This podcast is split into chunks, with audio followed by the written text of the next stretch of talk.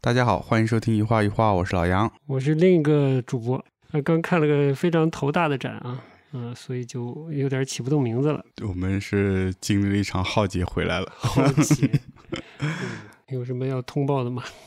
对我们最新一期的这个推书的节目也欢迎呃欢迎大家去看，哎，呃推的是一本玛格丽特的画册，对的，这个是比利时的超现实主义大师，嗯，哎呃杨大师也是非常的欣赏他，对， 就讲了讲了蛮多的内容的，嗯，嗯、对的，以至于我都剪剪不过来了。 哎，把一些有趣的部分已经剪掉了，嗯，看看是不是番外你再补吧。好的，嗯，嗯如果你有兴趣的话哈、我觉得这本书还是挺好的一本画册，哎，真的是像我们那个推书的视频里介绍的，嗯，呃，小巧精致，哎，价格公道，哎童叟无欺，童叟无是欺啊。如果对玛格丽特感兴趣的朋友，真的非常推荐。这个视频啊，杨老师现在讲的越来越顺手了，嗯，说顺嘴也行。是，所以呢，这个量比较大，内容量比较大。嗯，一开始策划的时候想的可能简 单的、比较简单的跟大家分享一下嘛，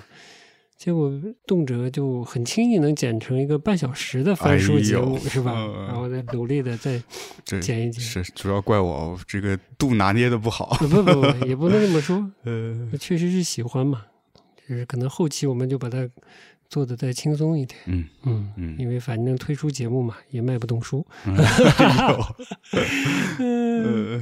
不是，主要还是希望大家买了书回去慢慢看，我们就不要透露太多。哎，，对对对，嗯，但可能这个媒介到底适不适合推荐书呢，我们也不知道，不知道，但主要是我们觉得有好玩的书，还是跟大家分享一下。哎，好的，今天话题的主打还是杨老师哈，哎呦杨老师，杨老师，这个刚才我们去了趟 UCC 有嘛， C C，，哎对，好久没看开幕了，是去了一个开幕，嗯，说经过开幕的震撼，回来再决定要不要不要讲、嗯这个对这个 UCCH 这个新展，嗯、然后杨老师怎么想的？对，就真的非常震撼，啊，震哎撼是吧？视觉爆炸。首先到那儿，我就觉得好像我们俩不太适合那个 场子。嗯，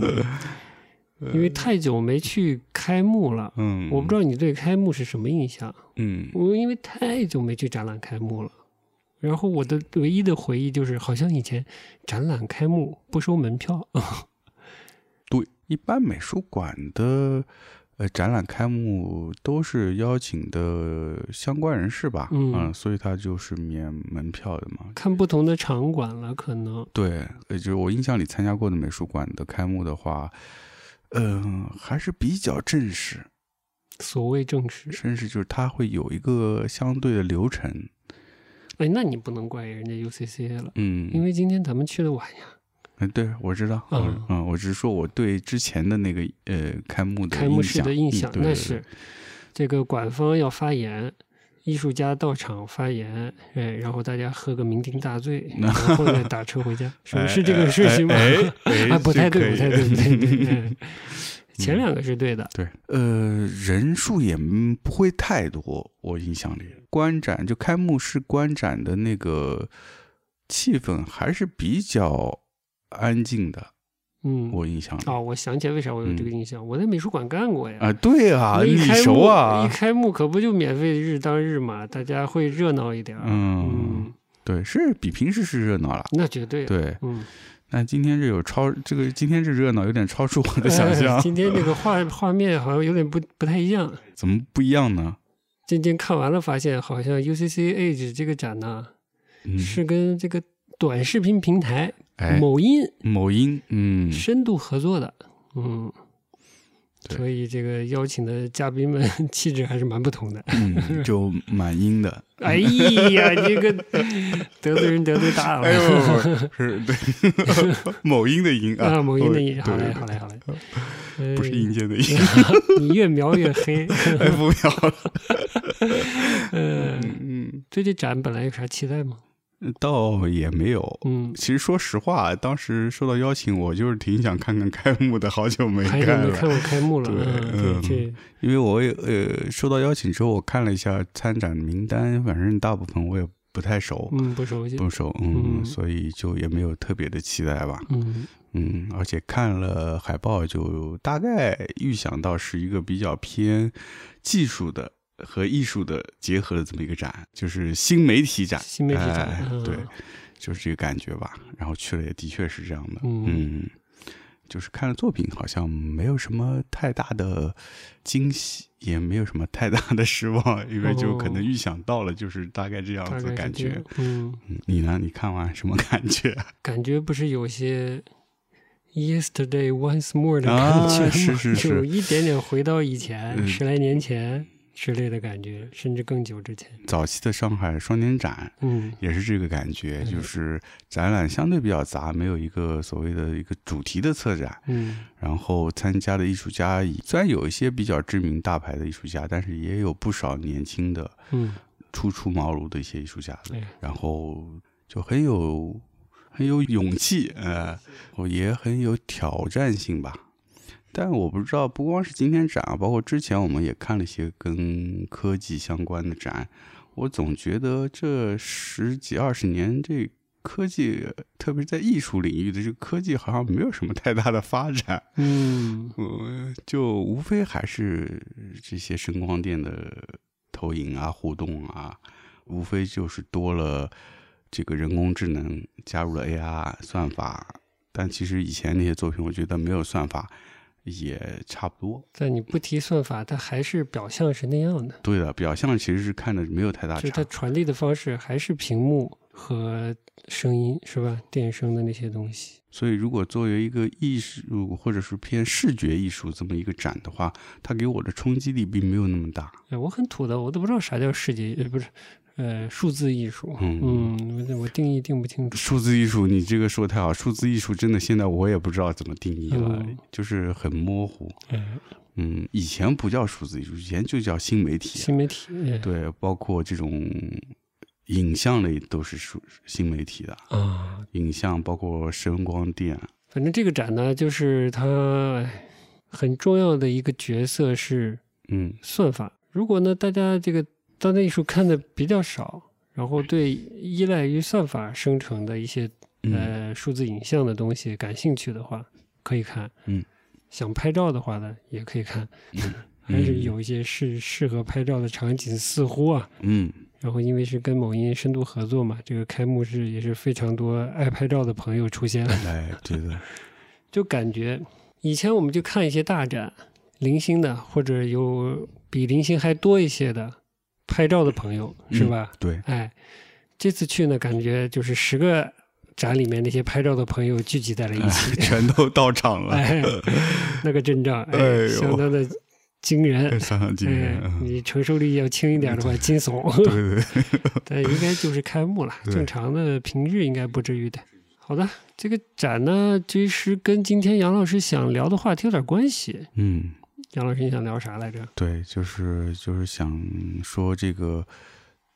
技术或者说科学科技跟艺术嗯这个话题，嗯就或者说越来越多的看到周围提及到这个嗯 AI 绘画这件事儿，今天早上在那刷微博，无聊的刷微博，嗯还看到一个平常比较爱聊时事的嗯视频类的一个号，嗯在这讲数字影像的生成嗯这个事儿，就是因为前一阵子四川的山火，哦有些摄影师之类的人吧，他把山火就救援山火的图片，加了一些这种 AI 的算法的，使那个场景生成了一个图片啊，使那个场景非常的戏剧化。啊，山火在烧着，然后这种志愿的这种摩托车队的这种车手，哎，排着队好像要上山去援助，然后那车子、那摩托车都着着呢，啊哈 那个那个画面还，就画面有一定的冲击力吧。哦嗯嗯，有点像大片的感觉或者怎样，但其实那是 AI 生成的。哦嗯然后这期节目就想探讨啊，这个所谓的这个眼见为实这件事情，嗯在现在的这个媒体环境下，有这种 AI 生成的这种图像嗯开始混杂进来的时候，嗯要怎么看待？大概是这么个事儿。嗯嗯，甚至还说到了，还延伸了一下，说到艺术创作者，画插画的、搞美工的，怎么来看待这个呃数字生成啊？人工智所谓人工智能，我觉得人工智能这个词儿很难说。就所谓人工智能生成的图像，哎，这这些从业者，呃嗯，创创意领域、图像创意领域的从业者该怎么看待？哎，这个主播的意思就是要健康一点的看待这个工具，嗯、嗯它提高了效率。如果你在这个领域里本来工作呢，就是没有太多创造性，更多是体力劳动型的这种绘制画面，嗯哎，那你也不要抱怨 AI 可能未来替代你的工作什么什么的，嗯还说了一堆，嗯就正好听到了这个节目的事儿。嗯但我其实，嗯、还是你先说。但我觉得确确实对 AI AI 生成和所谓人工智能这个事情吧，还颇有些问号。嗯对我也是，我为什么今天想说这个，也是我一还是有些疑问，就是，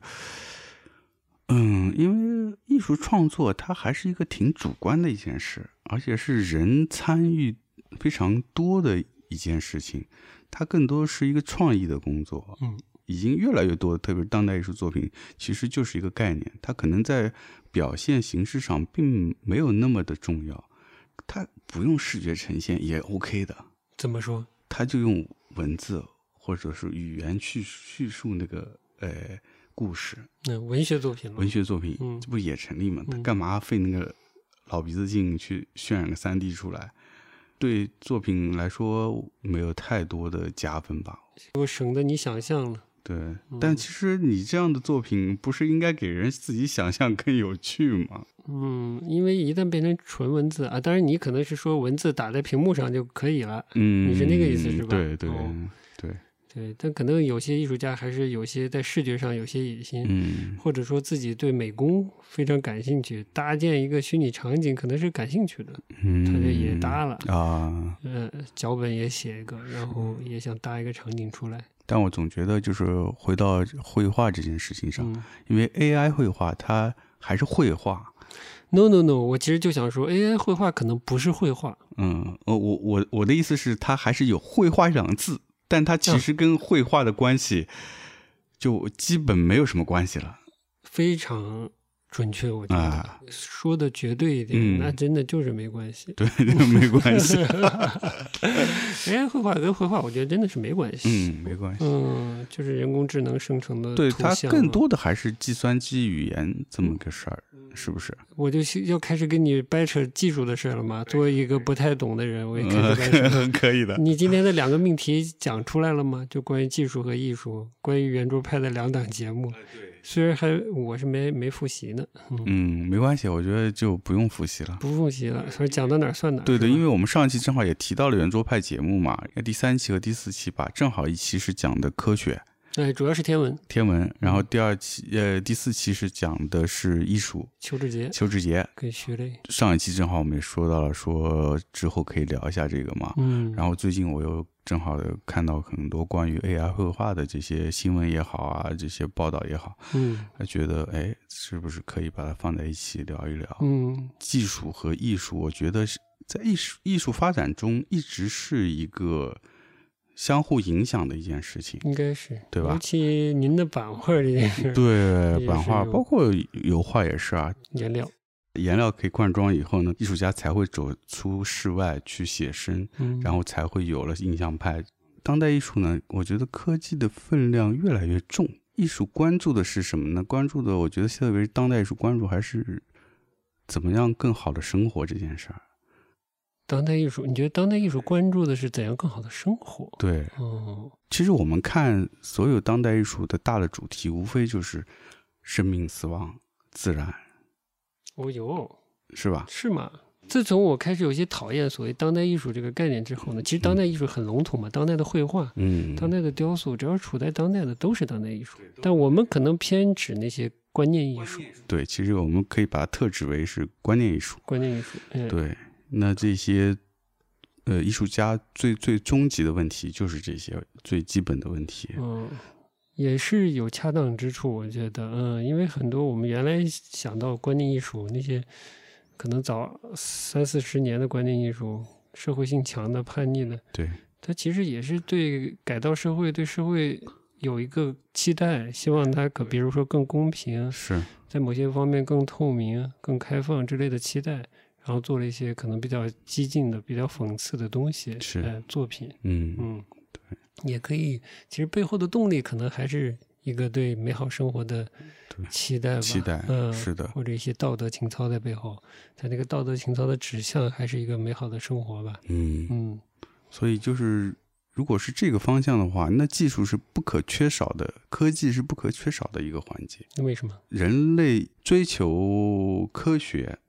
其实也是为了改造人们的生活，改变人们的生活。那艺术和科技，如果说从这一点上来说，追求的目标是相同的，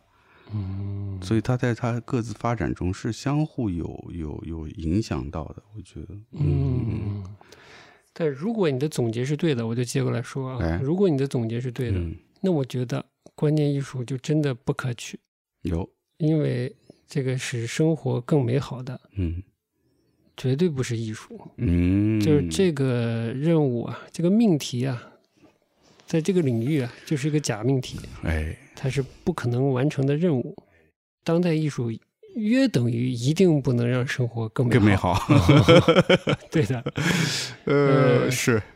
今天看完这个展，这个这个想法就更深了。更深了， 更深了哎呀，老拉踩。呃你还没说今天这展名字叫啥呢？啊，叫极光片语。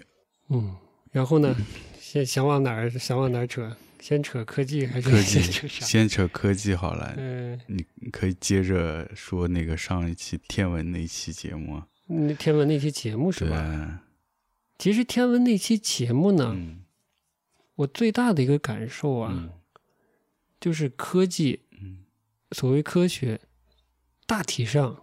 科学形而下是不以人的意志为转移的那些事情，嗯研究这些所谓的客观规律、嗯，客观现象，从客观的现象总总总结出客观规律的这么一件事儿，嗯，然后加以利用，它是科技。嗯，你现在看科技，我们满桌子都是科技产品。对我来说，科技是客观现象精心组成的巧合。嗯，我这个巧合可能巧合夸大了一些，但它对我来说，其实所有都是精心构建的巧合。哦，一旦某些地方它所谓不对了啊，嗯我怎么说好呢？一般俗话我们平常说，哎，是可能是故障了或者什么了，其实就是打破了原有的这些精心的设计。嗯物质本原本的规律，它还是按照原本的规律在运作的，嗯，只是你精心的安排这些规律以后，它达成了一些巧合之后呢，神奇的事情才开始发生。嗯，其实铜还是铜，铁还是铁，里面的电子还是那些电子，嗯只是它没有按在按照你提前就是人类提前设想的那些方式在运作，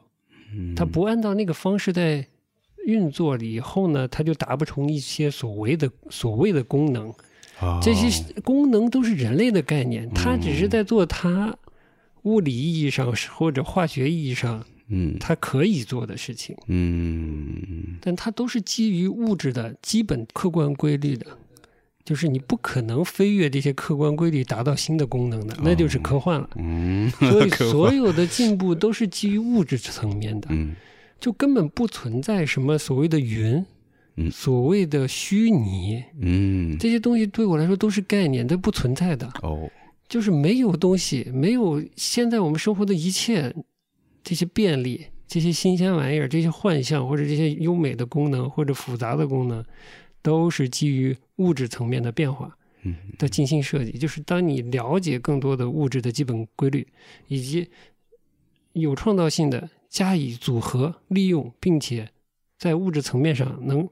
制造出来、诞生魔法或者巧合的这些嗯东西，比如重新设计的电路啊，重新设计的电池结构，重新设计的呃半导体的里面的结构，嗯啊，在物质层面上，你得先改变它，它才可能变成大容量的，它才可能变成所谓的快速的。但这些所谓的大容量、快速这些东西都是人类的概念，嗯，其实物质还是在按它啊所能是做的在做这些事情。嗯所以根本没有所谓的云，所谓的虚幻，那些都是实实在在的电子在实实在在的所谓的半导体或者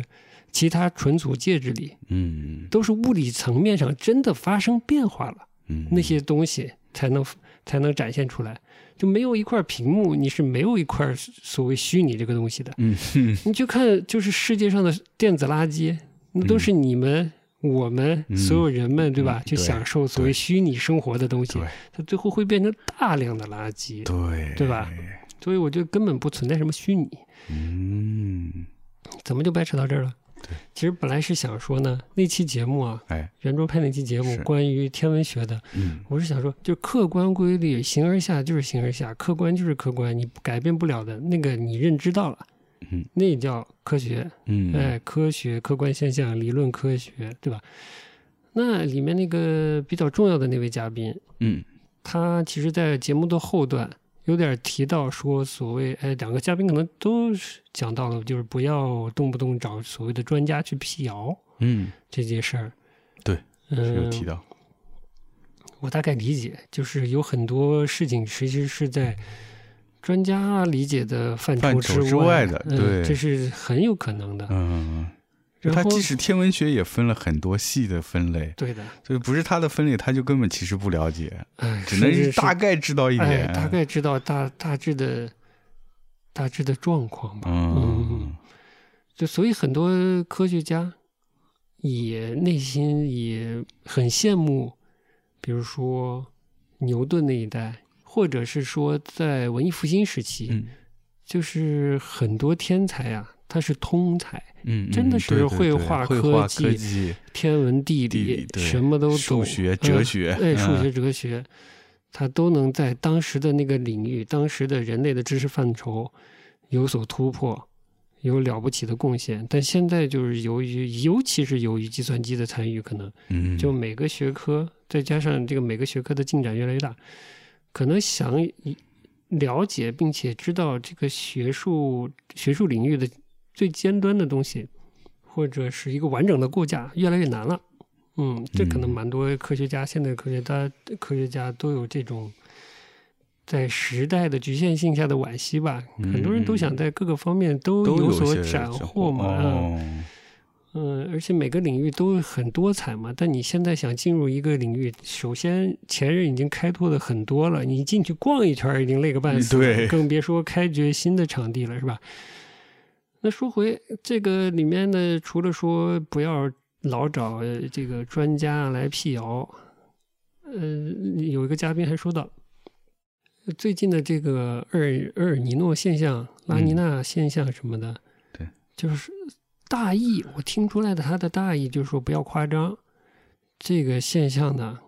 并非是所谓的呃全球暖化或者这个西方常说的什么 climate change，嗯就是这个气候变化，尤其我觉得他有点想说，不是人类导致气候变化这个潜台词，我觉得他没说明。嗯，对我听的好像也是，他这个味道是这个味道。对对对，我其实呢，我想说的点就是说，你不了解的领域呢，不要说，不要说。呃，做天文的显然你可能没有那么了解这个气象，嗯嗯。然后我的大逻辑其实以前说过，嗯就是不管它是不是人类造成的，那这个环境是人类的生活的，嗯，你还是要做你能做的事情。对，啊、嗯，我就是这态度。而且现在这个变化是明显的嘛，变化是明显嗯的，对所以跟是不是你造成的没有关系，你得想办法对，想办法挽挽救它，嗯挽救它。啊对如果你还觉得人类有价值存在的话，嗯而且很有趣的就是，两个人在对这个所谓外星人这个话题的时候，我觉得也挺有意思的。嗯一个那位比较重要的嘉宾大哥的意思就是，这个天文学的终极愿景嗯，是找到外星人。嗯哦，我就其实有点儿有点打问号了是哎吧？我觉得哎怎么是这么一个文学化的一个想象的东西呢？真的科往科幻走了？ 对，就是我能想，我能理解，就是人都是感性的，他哎所有的诉求都可能最后是为了满足一些自己的感性的诉求，甚至想象的，这可以理解。但是科学是不以你的感性想象为左右的，嗯嗯，它是什么就是什么。所以我倒是觉得另一位嘉宾，嗯就是话稍微少一点的那位啊，嘉就宾，是在做观测的，哎，天文嗯馆的，对，嗯，北京天文馆的那位，嗯就比较有意思，就是说嗯以以我们现在人类跨出地球的能力，可能才跨了几个光秒，是吧？对，好像是，嗯、就是光可能走了一秒多还是几秒这个这个距离，而星系的那个是多少光年？可能已经它的扩展应该上亿光年之类的啊，嗯就是那么广阔的这个宇宙，如果真有外星人找到你，嗯他会不会跟你形成一些竞争关系？他觉得是很可疑，就是这种推论。嗯，我倒是觉得也是，是嗯是，就是如果另一个智慧生命已经有能力跨越上万甚至上亿光年的这个维度，不小心碰到了地球上的各位，对不啦？啊，竟然想抢你的黄金，还是抢你的石油啊？我也不知道。呃，就是可能文明文明的这个这个发展阶段差很远，呃，嗯很很难形成所谓真正的这个竞争关系，嗯，倒是比较有趣。哎，但我还是想说，就是科学归科学，科学的想象是另一回事儿。嗯呃所以他们讲到的关于星体、关于黑洞、关于宇宙的规模、关于大爆炸，呃等等，这些是现今科学发现到的东西， 嗯呃，蛮有趣的。关于关于这个射电望远镜，呃，也是蛮有趣的。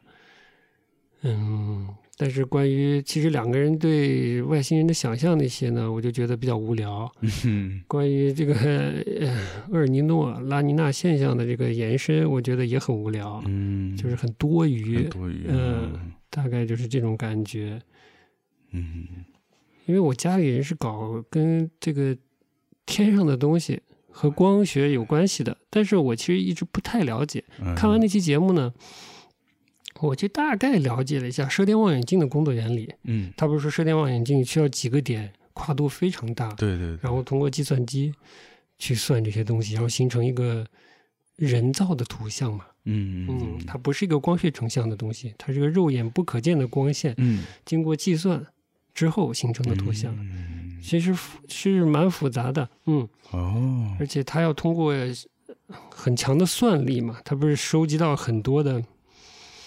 呃，这个射电望远镜射电望远镜采集到的宇宙中的信号嘛，嗯是还要经过这个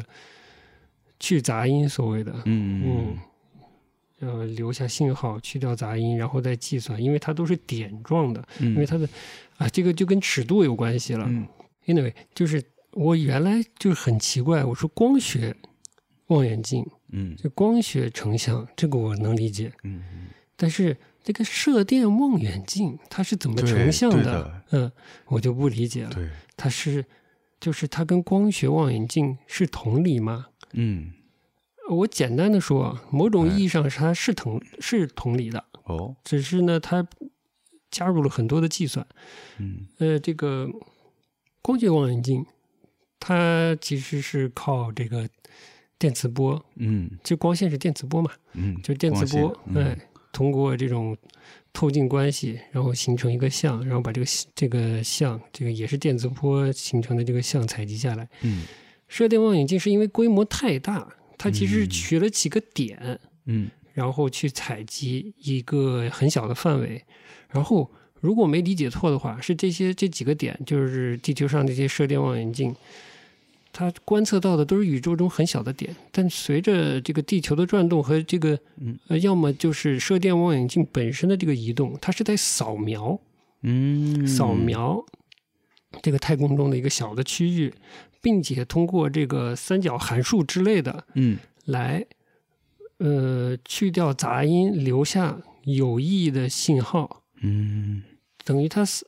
扫描一个区域，并且通过计算把这个区域上的像，所谓像其实就是采集到的信号，嗯嗯应该还是电磁波信号，把它采集下来。等于在是像电视成像或者手机成像一样吧，它是呃早期的电视成像那种阴极管的那种成像，嗯就是扫描嘛，是是线扫描、对点扫描，对对对，哎，它其实是这样。当时那啊个光，这呃这种光学望远镜，它就是直接是一个像，通过一个光学机构就把采集一大块一束嗯直接可以成像的电磁波信号，而那种射电望远镜，它是采集了一些点，然后是要经过大量的运算嗯排除杂音，看得到更远的地方，嗯，因为那非常小了嘛。嗯嗯嗯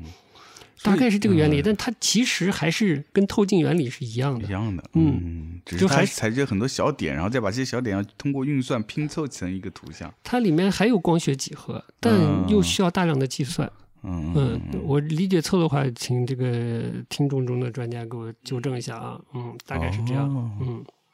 所以它的优势就是要比光学望远镜看得更远。应该是这样。嗯对，好的，大概怎么就讲到这 儿啊？对，就那期节目是我大概是现在还有印象的部分。嗯，嗯因为天文吧，我就对我来说现对我现在的我来说就挺远的一件事儿。嗯，但是我觉得小时候啊，我不知道你是不是，或者我们同辈人是不是，其实小时候对宇宙都有想象的。我们小时候都会有去过那种天文馆的经历，对吧？嗯去看那种星座图，或者看那种天文望远镜，就是你会去想象，呃，在遥远的太空，你是一个什么样子？因为离你太远了，你不可能现实中你在那个你去到那个太空，嗯，对，是一个非常遥远的梦。嗯那就会通过自己有限的这些知识或者参与的这些活动，去想象一个宇宙是什么样子。嗯所以对，我觉得对小时候的对小朋友来说，天文或者或者说太空就是一个很浪漫的这么一个存在。所以很多可能小时候是呃会说，哎，我以后长大想成为一个天文学家。嗯，呃，其实那个多半还是小时候的一种梦想吧。你嗯你多少还有点了，就之前对小时候的。但后来也不知怎么就越来越远了，离这个天文就越来越远了，青春期了吗？呃想画画了吗？ 想想摇滚了 吗？听摇滚了是吧？ 摇滚害人，艺术害人啊哎！呀，害死人了，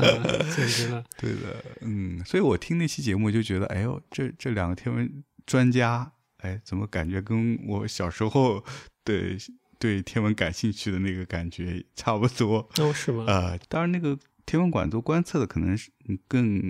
客观一些，更理性一些，嗯，但另外一位就感觉就还挺浪漫的，嗯，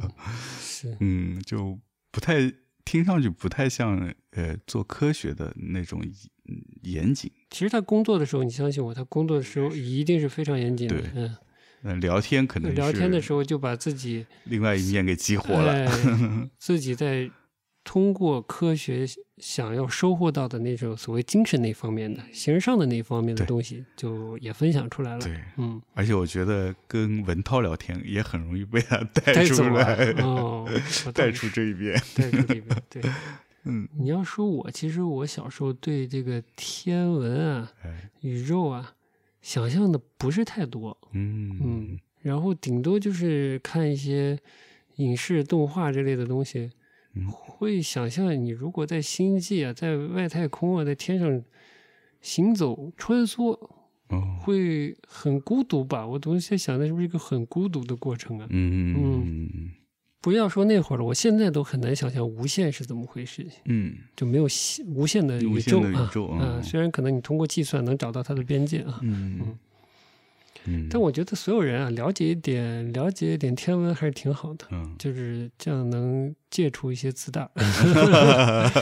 人类还是很哎渺小的， 当你知道有另一个尺度的 时候，哎，就是不要太不要太纠结，嗯，也不要太狂妄，哎哎，也不要太太想永世留名啊。哎， 你那点历史，你还没出那个，还没出几光秒呢。哎，对对对， 人类为了看到几这几光秒外的世界， 花了多少花年？了很久了啊，嗯就之前我们聊天时候聊到这个关于天文这期节目的时候嘛，然后你有说到，我记得你有说到，说是其实艺术家应该学一点科学，是不是？你是不是有点提到？哎，哦，那其实是后面一集是那个邱志杰说到的，是不是？对，邱世杰也说了一些，啊我就我这个观点我是同意的。嗯，对。哎，这个我我我我我想听听看，就是艺术家多学一点科学，对他们的艺术创造创作上是有什么样的帮助呢？我很难说嗯有多么强烈的帮助，嗯嗯，但我觉得呢，可能会少犯一些傻。哎，怎么说呢？这么说啊，嗯就是尤其跟观念艺术这个领域可能关系大一点。哦，就是如果你老希望在艺术作品中加入一些科技元素来体现这个现实生活的问题或者可能性的话，嗯你很可能已经在犯傻了，哦，嗯、是不恰当的。嗯哼，我在想说呢，就是科学、形而下这些东西，客观的东西，那交给科学。嗯艺术美好的部分嗯，是形而上，嗯，是那些可望不可及、对，不可言说，哎，但可以想象好的部分，是哎、的，是的，关于人的内心的很难描述的复杂的那些心理的嗯欲求和感受的东西，把它再现出来的。对，那个其实完全，我对我来说，那个是完全跟科技、理性、科技，呃，客观现实那些不以你的意志为转移的东西，是另一级。就是嗯你就是要以你的能力所及，去达到一跟人的一种沟通。那种嗯沟通呢，其实是不需要遵从，呃，所谓的客观规律的，嗯嗯、嗯是一个纯主观的，嗯、是不管它是精神性的还是什么性的，好吧，反正就是哲学点儿说，就是形而上的，就是嗯完全以你的意志为转移的那些东西，呃就是抛弃科技，嗯嗯。对我同意，就是不艺要借助那些所谓的客观规律来做这些事情。那嗯对个艺术美就是因为它超出了客观规律。对，嗯而且我觉得你说的特别好，就是不可言说这件事儿，嗯就有很多情感情绪，人类产生的这些东西，它真的不可言说，这就是又说回那期节目，对，那俩嘉宾都说了，宇宙复杂，宇宙再复杂，没有人的这个脑部的神经结构复杂，对哎对吧？对了，这个我没记错的话，他们有说到这一点。就我就一定要尊重这个，就是这是你不可知的，因为他说很简单，宇宙的那些这种呃物理定律其实是很简单的，只是它规模无限的大，而且你的观测的能力有限，但通过计算和现有的观测，你是大致了解宇宙的一些在物理层面的基本现象的，嗯客观现象，呃，而且不以你的意志为转移的。但是人脑的想法嗯那种复杂不可控，就是之前窦文涛我说的，人这个性时无定，嗯，哎，那些其实反而是很有趣的嘛。对嗯，对，这个是不是客观规律？我觉得至少现在人类没有意识到这一步。没错，嗯，就更别说让机器去模仿了。嗯 嗯，机器一定想不到我下一秒想把它砸了，对吧？对的，所以才说嘛，AI 你再怎么去绘画，你嗯还是不及人。它不是根本就不是绘画，对，它嗯就不是绘画它。连材料都不牵扯的。对，嗯，对，没错，它画出来也，它即使画出来也是一个数字的在屏幕上显示的东西。它它是模拟，对嗯你给它看一万张油画，你给它看的也是电子材料，对，它试图再现的也是电子材料，嗯对吧？？我不知道有没有一个算法或者一个人工智能，呃，给它喂这些嗯、呃真的艺术品的照片，然后它能控制一个机械臂去创作，哎，嗯啊蘸不同的颜料，用不同的笔刷去创作一个呃实际的嗯绘画作品，嗯，并且这个算法通过它的不管哪种方式的探测设备，能欣赏这幅画做修改，啊，那我觉得可能会蛮有趣的。嗯，但现在的这些为一些关键词，通过自己所谓的深度学习这些算法学到的东西去拼凑一个图像，那是狗屁绘画。对，呸啊！对，结 束，真的是，嗯不要侮辱绘画，承受不起。 嗯，呃，呃，我请绘画界给我鼓掌。 刚才说到哪儿来着？就我开代始表喷绘。画界了。对对对对， 感谢绘 画界杨老师。嗯，啊，就说人的复杂啊啊，很所复以杂对对哎，所以这个机器是是是是模仿不了的。嗯嗯，嗯也就是说，艺术做艺术的事情，嗯艺术做人自己都不完全了解的自己的那些事情。嗯，以他的这种人不完全了解的这个所谓的创造力去做一些事情，是是吧？嗯对大概是这个意思。对，嗯，但是还是就你刚才说的，就是还是得艺术家能对科技科学有一些了解，会帮助他们去避免误入歧途，是这个意对思吧？的，因为嗯现在的科技啊，尤其我们从小到大这一路，从看着马车还在街 上跑对到现在的这对的种状态，对 吧？对的，真是小时候看过驴拉车。对，变化太快了。嗯它变化的快呢，使得科技，这个可能很多人都说过了，科技有一种被迷信化的嗯这个倾向，而且它本身看起来有点像魔术。嗯， 嗯，所有的产品都有个包装，你在它的这个非常简单的这个操作界面上跟它发生一定的嗯关系，去使用它的功能。啊，其实这些都很抽象的，什么嗯界面功能， 这这这些物质啊，嗯全都是按自己本身的客观规律在工作，嗯哎只是人类很精巧的把它组合起来了。嗯，对的，所以你如果被这些高速变化的这人造物体、呃、这些科技产品嗯呃迷惑了，觉得这就是人类不可测知的好像可能性的一个领域的话，那你就大错特错了。嗯嗯 嗯，工程师可全都是在自己能掌控的范围内制造那些可重复的东西呢。嗯对的，不重复、无法重复的、不稳定的东西都是很难上市的，没很办难法产量产，产品化对的，好吗？呃对，所以千万不要误会。嗯嗯，是。所以了解了解科学绝对是好的，以及嗯，其实科学呢，它作为一个你不能改变的一个领域呢，就客观存在呢，不代表它没有可以审美的地方或者有启发性的地方。就是你了解更多的客观世界，可能也能帮助你了解自己，嗯要帮助你了解你所谓一个人到底特别在哪。嗯一个人在一个所谓的地球上，有哪些角度来认知自己的存在，然后把它变成一些感性的感受或者什么的，嗯嗯也许能帮助帮助你创作。就是科学是有有边界的，也不是 没边界，千万不要迷信它。嗯那生物上有很多东西都不能解释的，你包括那期节目里说这个人的那个脑部的神经的这个复杂性。对，我有一次，呃我我有特别深的一个印象，有点搞笑啊。上学的时候，上大学的时候，另外一个系的同学，呃，好像是学材料的，因为玩游戏、看动画、什么打球混在一起的，哦，挺好玩的。有一次呢，拿了一本这个他们的这个生物学的书来了，嗯然后跟我跟我说：“哎，你看这个，看解剖图，哎，这画的好，连毛都画出来了。”哦哎呀，笑笑死我了！但这个这个就是这个年轻男生十三点的部分啊。但他说了一个事情有意思，他说在生物学上，这个人类的认知还是很有限的。 哦，有限的点是什么呢？就是人作为一个生物，它最初始的那个生命的那个动力来自来自于哪里，其实是不清楚的。他说，这个所谓精卵结合以后是什么促使细胞开始分裂，嗯，开始形成一个新的个体呢？对，至少他作为一个当时的一个本科生跟我说，这个是没有答案的。我说，嗯，啊，果然人类还有很多的秘密啊，秘密啊 客观哎世界还有很多的秘密啊。你把人也做这个课题的话，嗯因为这个是不受你控制的嘛，是，对吧？是嗯，嗯蛮有趣的。嗯，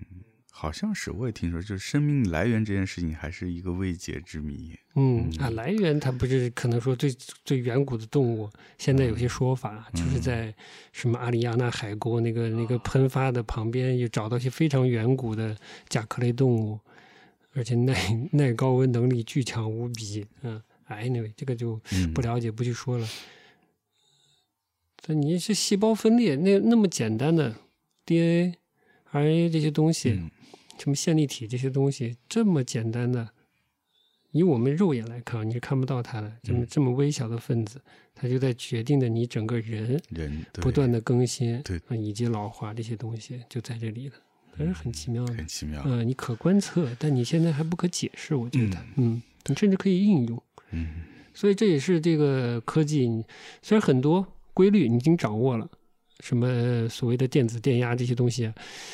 电路啊、导体啊、半导体啊，很多东西你可能已经了解这些现象了，但我觉得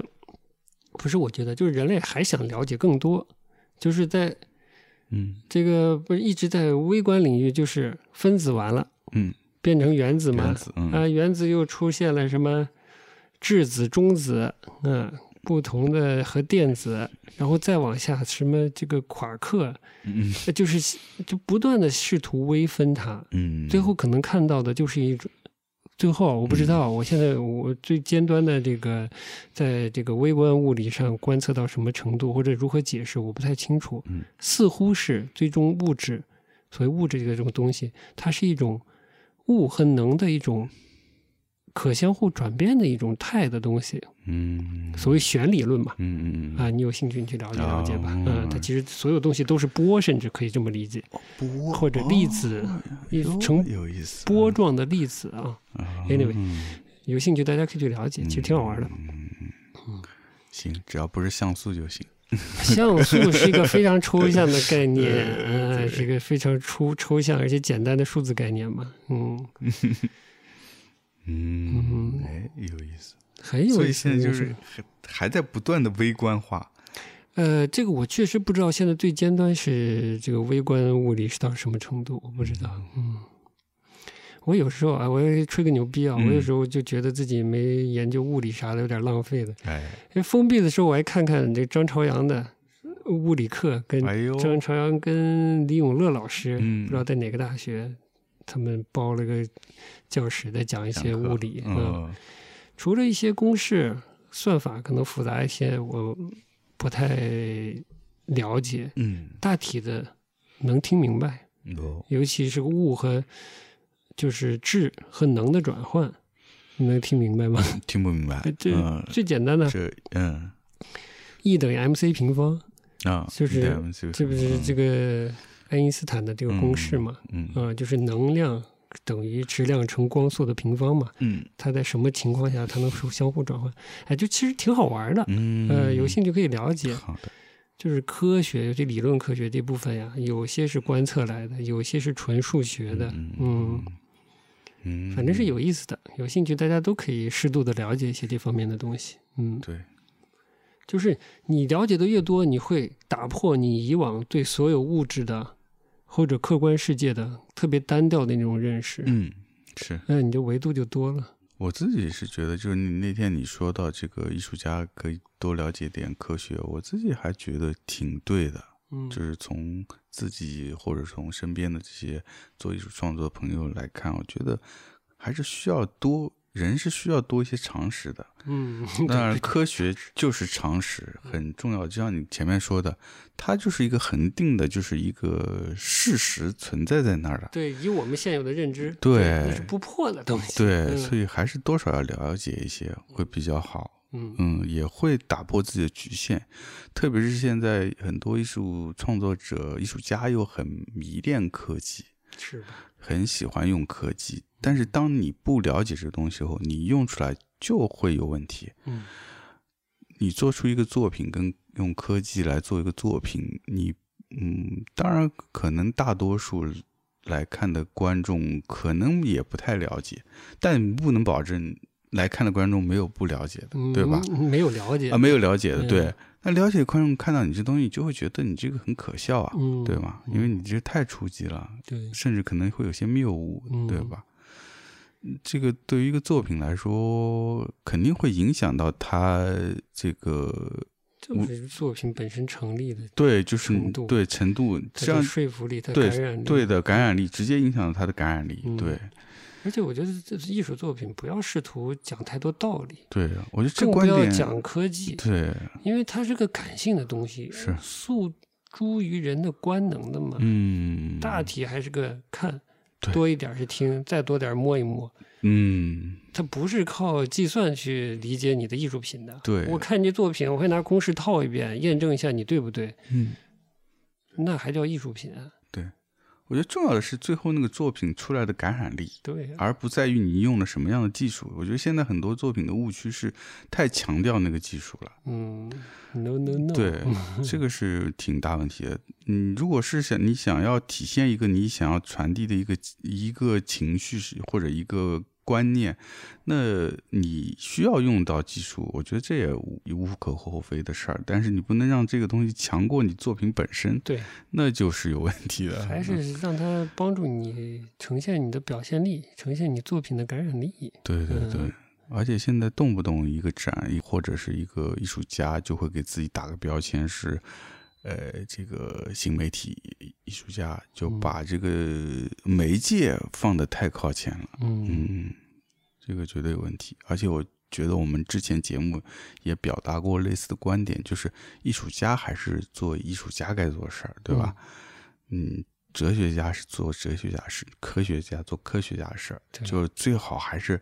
大家还是有一个边界。 对，我还是觉得艺术跟文学有相通之处，嗯它约等于都约等于人学， 嗯，都是关于人的那些事情，就是人独有的啊，感性的经验的那些东西。别讲太多客观，甚至不要把改变、改变社会或者改变甚至物改理变人现类实，对对嗯，那些东西对的放进去。对，嗯，是我看完这这样类似这样的科高科技的作品以后，就总觉得艺术家好累啊！嗯，就你又得当一个哲学家，又得当一个人类学家，还得现在更难了，还得做一个这个程序员。啊我的妈呀！其实不用这个，这些程序越来越傻瓜化了。我估计那方面的工作量也不是太大。嗯，嗯，我猜的。说回那邱志杰老师啊嗯邱那期志杰老师节目，嗯，他们在掰扯审美这个事情，嗯这个就是我觉得就稍微有点脱离嗯审美这件事跟人本身的关系了。哦，我们不说人的这个等级序列，就马克思主义社会学的角度，就是分这个阶级啊、嗯阶级高低啊、阶级层次关系啊，只说差异，人绝对是有差异的，嗯差异就这个审美这个事情是非常主观的一种人类行为，我觉得嗯绝对没有办法统一的，对，所以审美有什么好谈的、啊？嗯 我最基本的认知就是审美这件事，就是你是什么你就看到什么。艺术有点像照镜子，你要说有没有高低呢？我觉得在某些角度来说是有高低的，某些角度没有高低。所以就就是审美没啥好聊的，我觉得。嗯哎是呀，你我反正当时听了我就觉得，我靠，他们也真是这个题也开的太大了。就开错题了，我觉得可以各自谈谈各自在各自熟悉的领域所知道的审美的这个，就算是鄙视链、序列或者审美的差异吧，可以聊一聊。嗯嗯，你邱杰老师在那掰扯这个杯那个杯的有什么意义呢？嗯啊，对对对，说我到觉一得个其很实多杯。没有什么意义，但审美都是基于你的以往的认知是，你的个性、你的知识范畴形成的一些趣味，嗯，这个东西是会变的呀。而且真的，因为审美就像你说，它很个人，它很个人以后，其实每个人认知都有点不一样的。嗯你就好比他举的那三个杯，对吧？嗯它有些是阳刚一些的，对吧？有些嗯是、是这个婉约一些的，嗯，但可能不是不是每每个人看都了这么样的、哦，都这么感觉嗯真的是的、哦。这个图出来我都其实呃什么怀素杯这那杯，我感觉都未必像他说的那么简单的两个字就能概括，它是不是就婉约或者就阳刚了？嗯，对的，真正好的艺术品就是不能两个字总结的吧？哎就不能打标签的，对对，吧？嗯包括那个谁还说是，哎，是徐磊说还是邱老师说，嗯就是说到那个穿衣服，嗯，怎么说来就着是？说，哎，那个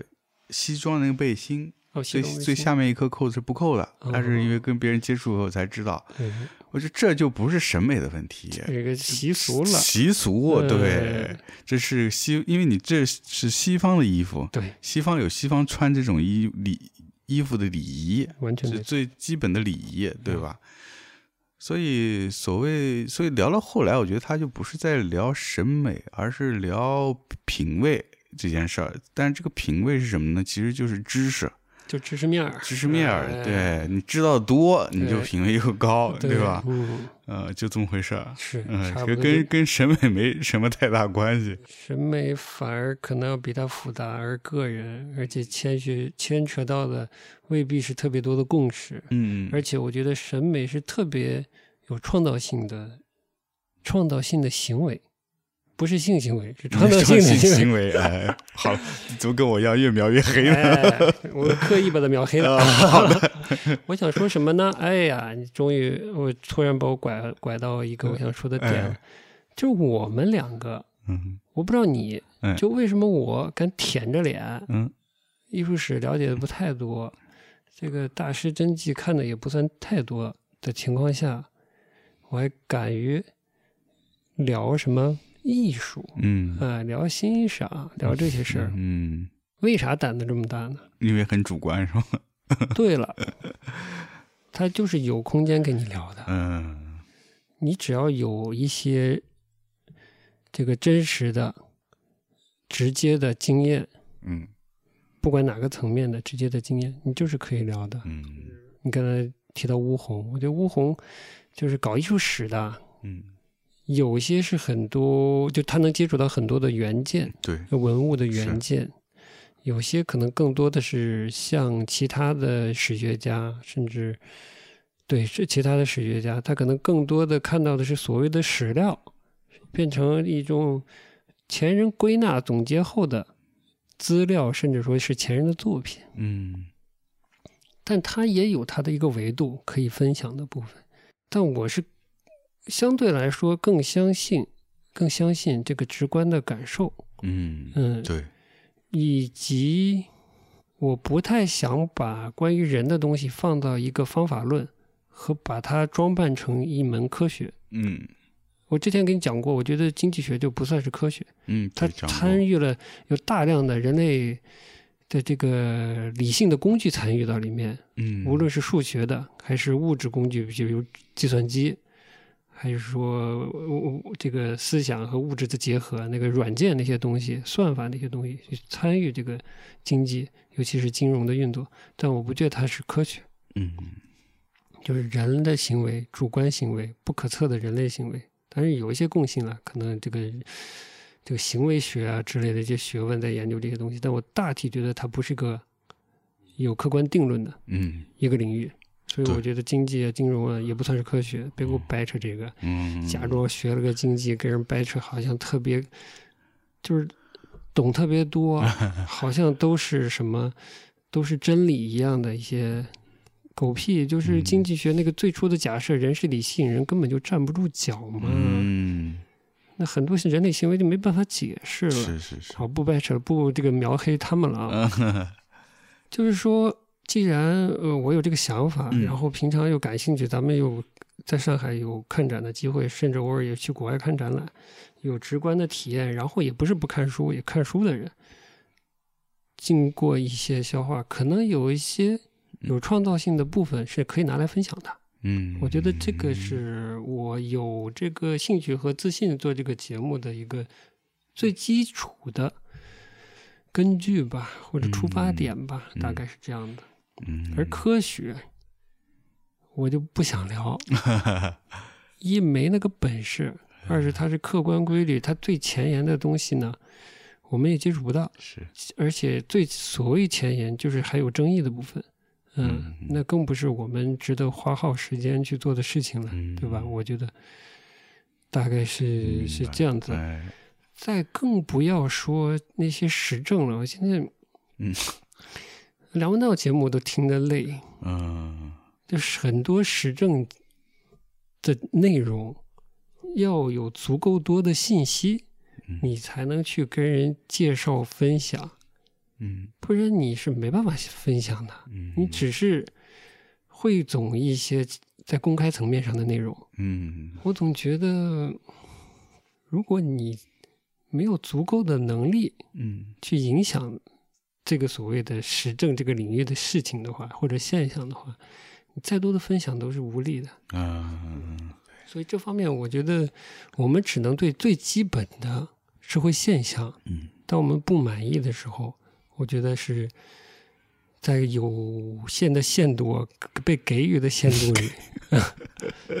做出一些基本的表达，对吧？那我们这不，我们这还是人嘛，有感情嘛，对吧？有同情心嘛，对也有自怜的那一面嘛，嗯对吧？